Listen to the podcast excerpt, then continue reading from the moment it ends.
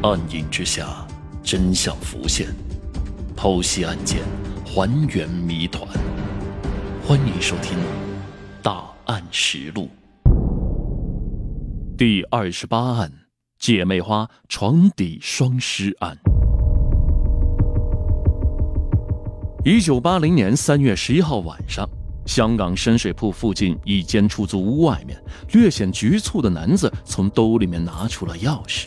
缓缓地打开了房门，他坐在了客厅椅子上面，朝着房门紧张地张望着。大约过了四十分钟，男子闻到了一股臭味，随后便起身寻找味道的来源，最后在床铺前站定了。他半蹲下，看见一个白色的毛毯，看起来有些鼓囊囊的，而这臭味的来源就在这里。男人皱着眉头，屏住了呼吸，用力扯出了毛毯，却在毛毯露出的一角瞥见了什么。他的神色有些惊恐。男子颤抖着双手，尝试着去打开毛毯，可就是这个动作，几乎成了他一生的噩梦。受到极度惊吓的男子连退了好几步，一屁股坐在了地上，然后扶着墙，高声叫喊着：“有有尸体，死死人了！”警察接到报警后，迅速赶到了案发现场，从床底发现了两具女尸，其中一具是高登制衣厂的女工黄小玲，时年二十四岁；另外一具也是该制衣厂的女工黄小春，时年十九岁，她是黄小玲的妹妹。姐妹俩的死状十分的凄惨。报警的男子名叫杨定通，和这姐妹俩呢是同在一个车间上班的。他会来这间房子是为了还钥匙。一个男人为什么会拿着姐妹俩房间的钥匙呢？这件事儿还要从五天前说起。那天晚上下班之后，杨定通邀请了黄小玲和另外的三名工友一起到家里面做客，想着同车间的同事们一起增进一下感情。大概是那天玩的太开心了，也或者是黄小玲粗心大意，一直等到他回家都没有意识到。他的房间钥匙落在了杨定通的家里。考虑到时间已经有些太晚，不太方便，而且黄小玲和妹妹住在一起，这个时间点妹妹应该也在家了。黄小玲没有钥匙也能进家，而杨定通则想着第二天上班的时候呢，再把钥匙还给黄小玲。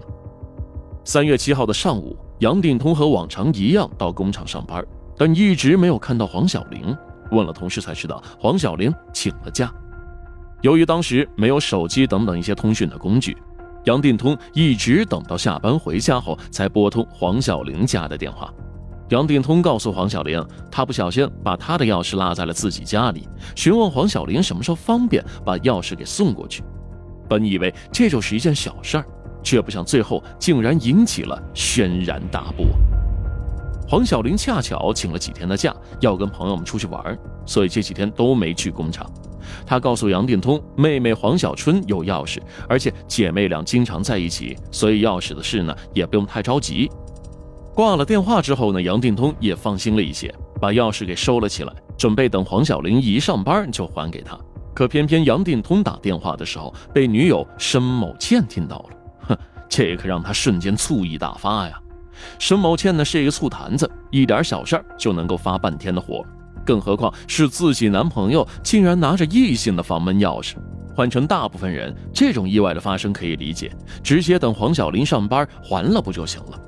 但这件事儿到了申某倩的眼里就成了大事儿，必须尽快处理好。杨定通也很无奈啊，又不是他故意要来的钥匙，是黄小玲不小心落下的呀。而且黄小玲这几天又请假，在工厂也见不到人，左右为难的杨定通只好哄申某倩。哼，但是啊，这申某倩呢完全不吃这一套，为此和杨定通冷战了好几天。周末过去了，到了新的一周，也是黄小玲和杨定通约好还钥匙的时间。可奇怪的是啊，这一天黄小玲依旧没来上班，这可太奇怪了。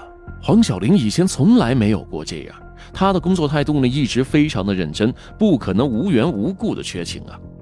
察觉到异常的杨殿通来到了别的车间，想找黄小玲的妹妹黄小春询问一下具体的情况，或者是直接把钥匙还给黄小春。现在他手里的这把钥匙就是块烫手的山芋啊！他再不还回去，女朋友的冷战不知道还要持续多久。三月十一号下午，黄小玲那边还是没有任何的消息。杨定通决定不再等了，再次来到汝州街二百四十三号，也就是两姐妹的出租屋前。杨定通敲了好大一会儿的门，确认屋里面没人之后，才拿出了钥匙打开了房门。考虑到对方是两个未婚的女孩，杨定通进屋后呢，并没有继续往里面走，而是在靠门的位置找了个椅子坐下，想着等两姐妹回来之后呢，当面把钥匙给归还了。